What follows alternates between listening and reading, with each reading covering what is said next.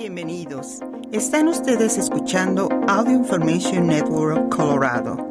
Esta grabación está destinada a ser utilizada únicamente por personas con impedimentos para leer medios impresos. Gracias por acompañarnos el día de hoy lunes 20 de febrero de 2023 a la lectura de ARP en español. Mi nombre es Diana Navarrete. Estos son los principales artículos que leeremos hoy.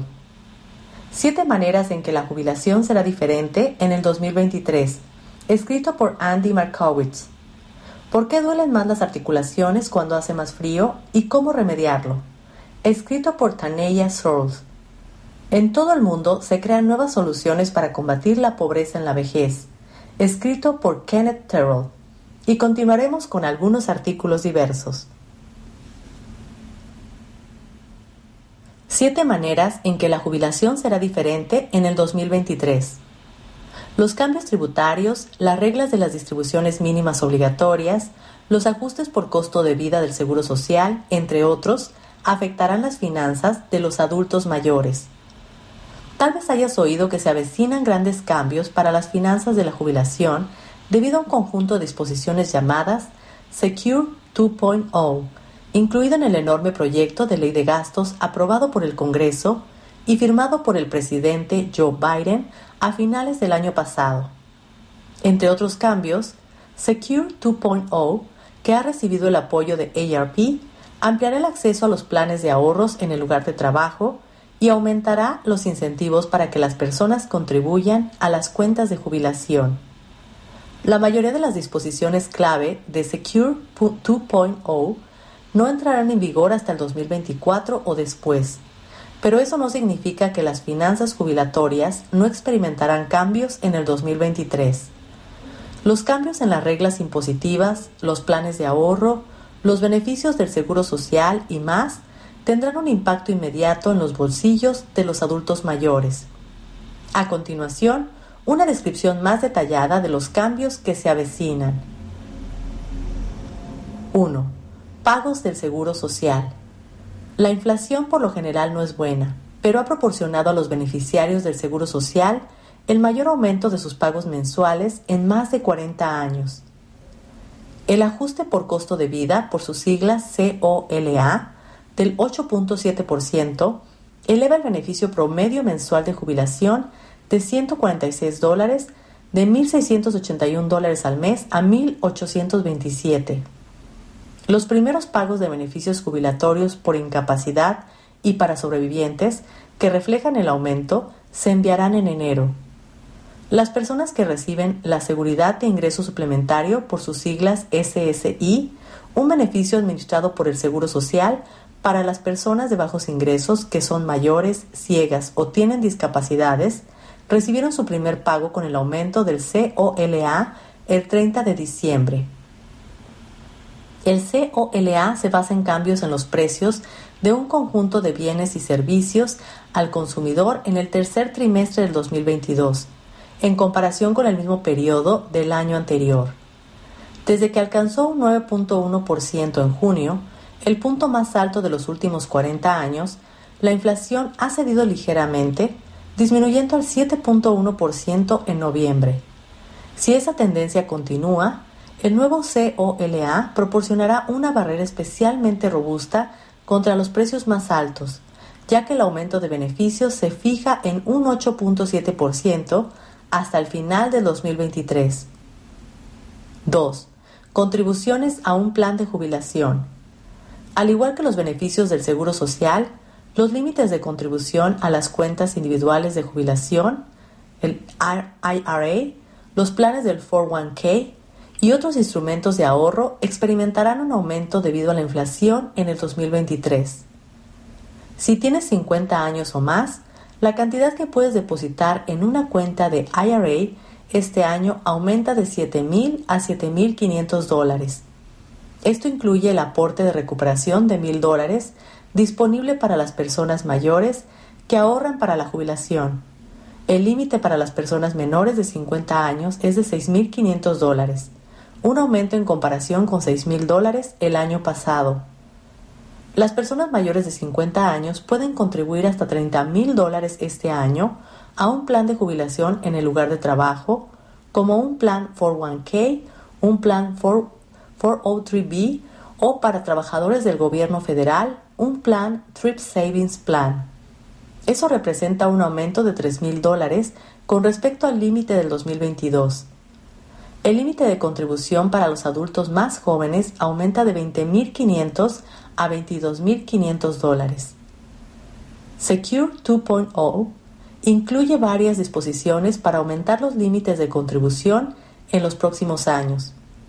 A partir del 2024, la contribución de recuperación para las cuentas IRA, que se han mantenido en mil dólares durante varios años, se indexará a la inflación, lo que podría significar aumentos anuales. A partir de 2025, los límites de los aportes de recuperación de las cuentas 401k también se vincularán a la inflación y habrá un nuevo límite de contribución más alto para las personas de 60 a 63 años. 3. Distribuciones de planes de jubilación. Uno de los pocos cambios impulsados por Secure 2.0 que entrarán en vigor este año afecta las distribuciones mínimas obligatorias, por sus siglas RMD, de las cuentas de jubilación.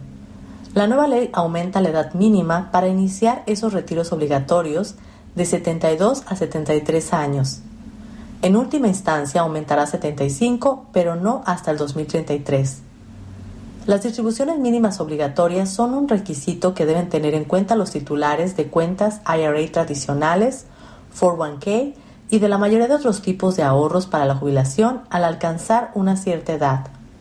La excepción son las cuentas Roth IRA, que no están sujetas a retiros anuales requeridos durante la vida del propietario.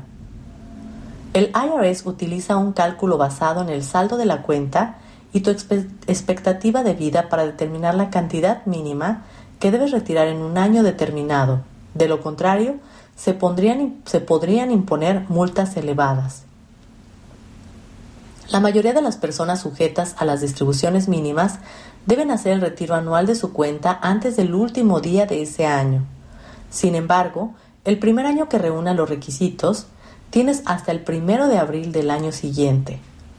Por lo tanto, las personas que cumplieron 72 años en el 2022 tienen tres meses adicionales para tomar su distribución mínima obligatoria, pero deben hacer su próxima distribución antes del 31 de diciembre bajo Secure 2.0 del 2023 al 2033, este requisito se aplica a las personas que cumplen 73 años en un año determinado. Otra disposición de Secure 2.0 que entra en vigor este año reduce el impuesto indirecto por no realizar la distribución mínima obligatoria. Anteriormente, la multa era del 50% de la cantidad que quedara por debajo del monto mínimo requerido ahora es del 25% y se puede reducir al 10% si haces el retiro completo y presentas una declaración de impuestos actualizada de manera oportuna. 4. Costos de Medicare. Después de un aumento sin precedentes en el 2022, las primas estándar de la parte B de Medicare se reducirán ligeramente en el 2023 de 170 dólares y 10 centavos a 164 dólares y 90 centavos al mes. La reducción se debe en gran medida a los costos más bajos de lo previsto de Adulgem, un nuevo medicamento para la enfermedad de Alzheimer que Medicare había proyectado inicialmente que costaría mucho más. Para la mayoría de los beneficiarios de Medicare, las primas de la parte B, la parte de Medicare Original, que cubre las visitas al médico y otros tratamientos ambulatorios, se deducen directamente de los pagos del Seguro Social. Para este grupo, el beneficio neto promedio, el pago de seguro social menos la prima de la parte B, aumenta de aproximadamente 1.511 dólares en diciembre de 2022 a 1.662 dólares en enero del 2023. El deducible anual de la parte B también disminuirá de 236 a 226 dólares. Los beneficiarios de Medicare que tienen cobertura de Medicare Advantage por sus siglas MA o planes de medicamentos recetados de la parte D de Medicare también podrían pagar un poco menos en el 2023. Estos planes son provistos por aseguradoras privadas, por lo que los costos varían, pero Medicare calcula que la prima promedio de un plan Medicare Advantage se reducirá de 19 dólares y 52 centavos a 18 dólares y que los planes de la parte D costarán un promedio de 31 dólares 50 centavos al mes, una reducción con respecto a los 32 dólares y 8 centavos del año pasado. 5. Deducción estándar. La mayoría de los contribuyentes aplican la deducción estándar en vez de detallar sus declaraciones de impuestos. Las parejas casadas en esa mayoría pueden deducir 25.900 dólares de sus ingresos grabables del 2022, un aumento en comparación con los 25.100 dólares del año anterior. Para los contribuyentes individuales, la deducción estándar aumenta de 12.550 dólares a 12.950. Obtendrás una deducción estándar mayor si tú o tu cónyuge tiene 65 años o más 1.750 dólares si eres soltero y 2.800 dólares para una pareja que presenta la declaración conjunta en comparación con 1.700 y 2.700 dólares respectivamente en el año fiscal 2021. 6. Edad plena de jubilación. El Congreso votó en 1983 a favor de aumentar la edad plena de jubilación del Seguro Social de 65 a 67 años pero decidió hacerlo muy gradualmente. Unos 40 años más tarde, el cambio está casi completo y la edad plena de jubilación alcanzará los 66 años y 6 meses a mediados del 2023. Durante los últimos años, la edad plena de jubilación, la edad en la que cumple los requisitos para recibir el 100% de los beneficios de jubilación calculados a partir de tus ingresos de por vida, ha aumentado dos meses a la vez según el año de nacimiento. Para las personas nacidas en 1956, la edad plena de jubilación es de 66 años y 4 meses. Si naciste entre septiembre y diciembre de 1956, cumplirás el requisito para finales de abril de este año. Para las personas nacidas en 1957, el requisito de edad es de 66 años y 6 meses. Los primeros miembros de ese grupo podrán reclamar su beneficio de jubilación completo a mediados de este año. La edad plena de jubilación es de 67 años para las personas nacidas en 1960 o después. Para empezar a cobrar los beneficios de jubilación antes de la edad plena de jubilación, la edad mínima es de 62 años, pero tu pago mensual se reducirá permanentemente hasta en un 30%. También puedes esperar más allá de la edad plena de jubilación y serás recompensado con un beneficio mayor, un 8% adicional al año hasta los 70 años. 7. Los ingresos y el seguro social. Algunos jubilados solo están semijubilados. Si solicitas los beneficios de jubilación antes de alcanzar la edad plena de jubilación y continúas trabajando, tus beneficios pueden reducirse temporalmente si tu ingreso anual por trabajo excede un límite establecido.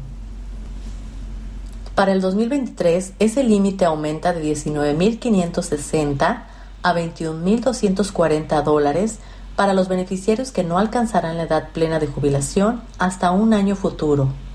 El Seguro Social retiene un dólar en beneficios por cada dos dólares en ingresos por encima del límite.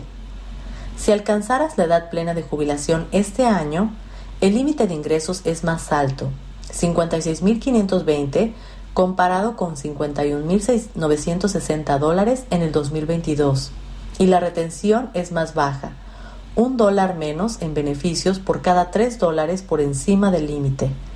La retención termina en el mes en que alcanzas la edad plena de jubilación y el Seguro Social recalcula tu cantidad de beneficios para compensar las reducciones anteriores. ¿Por qué duelen más las articulaciones cuando hace más frío y cómo remediarlo? El dolor de la osteoartritis puede empeorar en invierno. Los expertos comparten consejos para combatirlo. ¿Alguna vez has notado que te duelen más las articulaciones cuando empieza a bajar la temperatura? No eres el único. Algunos estudios y encuestas demuestran que las personas que padecen la forma más común de artritis conocida como osteoartritis, que afecta a casi 33 millones de adultos en el país, sienten más dolor en las articulaciones cuando hace frío. La razón no es simple. Aquí te explicamos por qué las articulaciones pueden doler más con el frío y lo que puedes hacer para aliviar las molestias. Disminución de la presión atmosférica y la actividad física.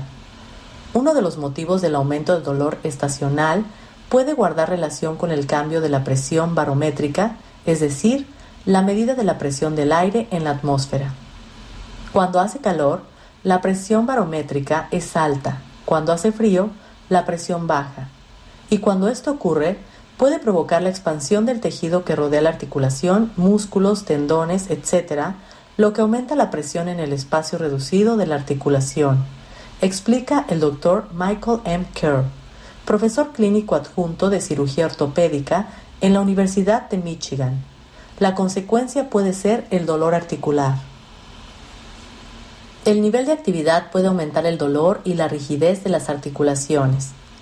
Los estudios revelan que cuando baja la temperatura, también baja el nivel de actividad física. Cuando hace frío, nos movemos menos, sobre todo si hay nieve y hielo, explica Tamara King, profesora de fisiología en la Universidad de Nueva Inglaterra en Maine.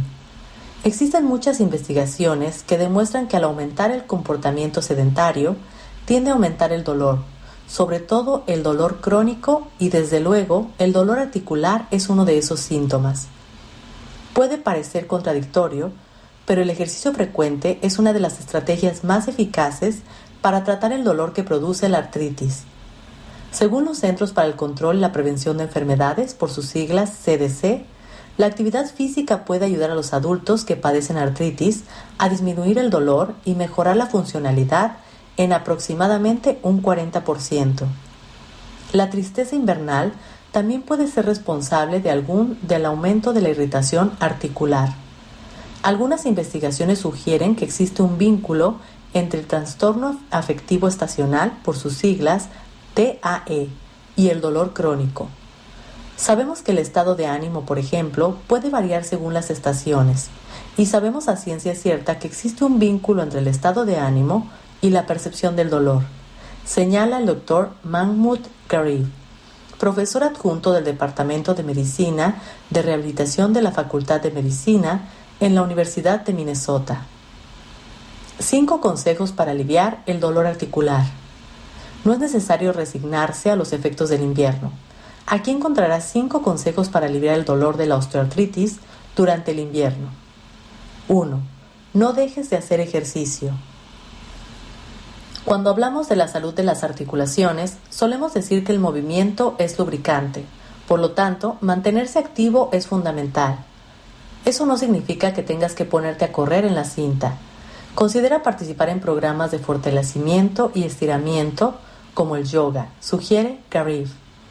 También puedes optar por una actividad de bajo impacto como la natación. El ciclismo, la jardinería sencilla y el baile pueden resultar beneficiosos para las personas que padecen dolor artrítico, según los CDC. Siempre recomiendo que los pacientes hagan un buen periodo de al menos 5 minutos de calentamiento y enfriamiento antes y después del ejercicio, añade Garrett. Una advertencia. Si prefieres hacer ejercicio al aire libre, presta atención a la nieve y el hielo, que pueden aumentar el riesgo de caídas, indica King. Procura encontrar un lugar seguro para hacer ejercicio, agrega. Si necesitas saber qué ejercicios son los más adecuados para ti, Consulta con tu proveedor de atención médica. Los CDC recomiendan que los adultos mayores dediquen al menos 150 minutos semanales a una actividad moderada, como caminar a paso ligero, o 75 minutos semanales a una actividad intensa, hacer senderismo, trotar o correr. Los ejercicios de resistencia y las actividades de equilibrio deben formar parte de tu plan de acondicionamiento físico. 2. Viste con varias capas de ropa. Care recomienda llevar varias capas de ropa para mantenerte abrigado.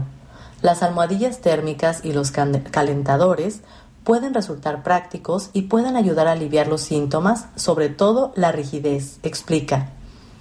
3. Controla el dolor con analgésicos de venta libre. Los analgésicos de lenta libre como el buprofeno, Advil y Motrin y el acetaminofén, Tylenol, pueden ayudar a calmar el dolor articular, pero asegúrate de consultar con el médico antes de tomar medicamentos, ya que aunque se vendan sin receta, estos fármacos pueden causar efectos secundarios graves en algunas personas. Otra alternativa para aliviar el dolor es una crema antiinflamatoria sin esteroides como el diclofenaco, Voltaren. 4. Mantén un peso saludable. Según los CDC, los adultos que padecen artritis pueden aliviar el dolor y mejorar su funcionalidad si mantienen un peso saludable. Eso es particularmente cierto si padeces artritis en articulaciones que soportan peso como las rodillas. Los estudios han demostrado que por cada libra de peso corporal que bajas, le quitas 4 libras de carga a la rodilla. 5. Descansa. Según la Arthritis Foundation, tomar un momento para descansar las articulaciones puede aliviar el dolor y la inflamación. Lo mismo sucede si mantienes un ritmo de sueño saludable. Un estudio en inglés que se publicó en The Journal of Rheumatology reveló que dormir mejor se vincula a una disminución del dolor de rodilla derivado de la osteoartritis. En todo el mundo se crean nuevas soluciones para combatir la pobreza en la vejez. La reducción de las disparidades de la vejez también debería comenzar lo antes posible, dice una experta de la Unión Europea. En México se están enseñando a los artesanos indígenas a vender sus textiles y artesanías en línea. En Etiopía y en Colombia se está experimentando con nuevas maneras de brindar servicios de salud a los residentes de las comunidades rurales. En Bangladesh y Ecuador se está empleando transferencias de efectivo con destinatarios específicos para ayudar a las viudas mayores y a otras personas a no caer en la pobreza cuando no tienen ingresos. En todo el mundo, los gobiernos y otros responsables de las políticas públicas están explorando soluciones para evitar que los adultos mayores vivan en la pobreza o que se vean excluidos de la sociedad. Según el Aging Readiness and Competitiveness Report 4.0, en inglés, Informe de Competitividad y Preparación para el Envejecimiento de ARP International. Según la investigación, solo el 54% de los países en todo el mundo tienen políticas públicas, estrategias y planes nacionales para facilitar el envejecimiento saludable de toda la población, y solo el 31% han establecido políticas nacionales para evaluar plenamente las necesidades de salud y atención social de los adultos mayores.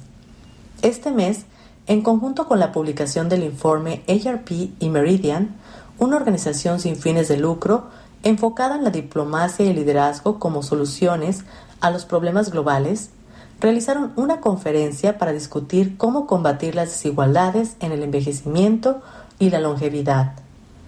Drubaka Suika, vicepresidenta de Democracia y Demografía de la Comisión Europea, fue la oradora principal en ese evento. Habló con ARP sobre cómo abordar las disparidades en la vejez a nivel mundial. Los siguientes extractos han sido editados y condensados para mayor claridad.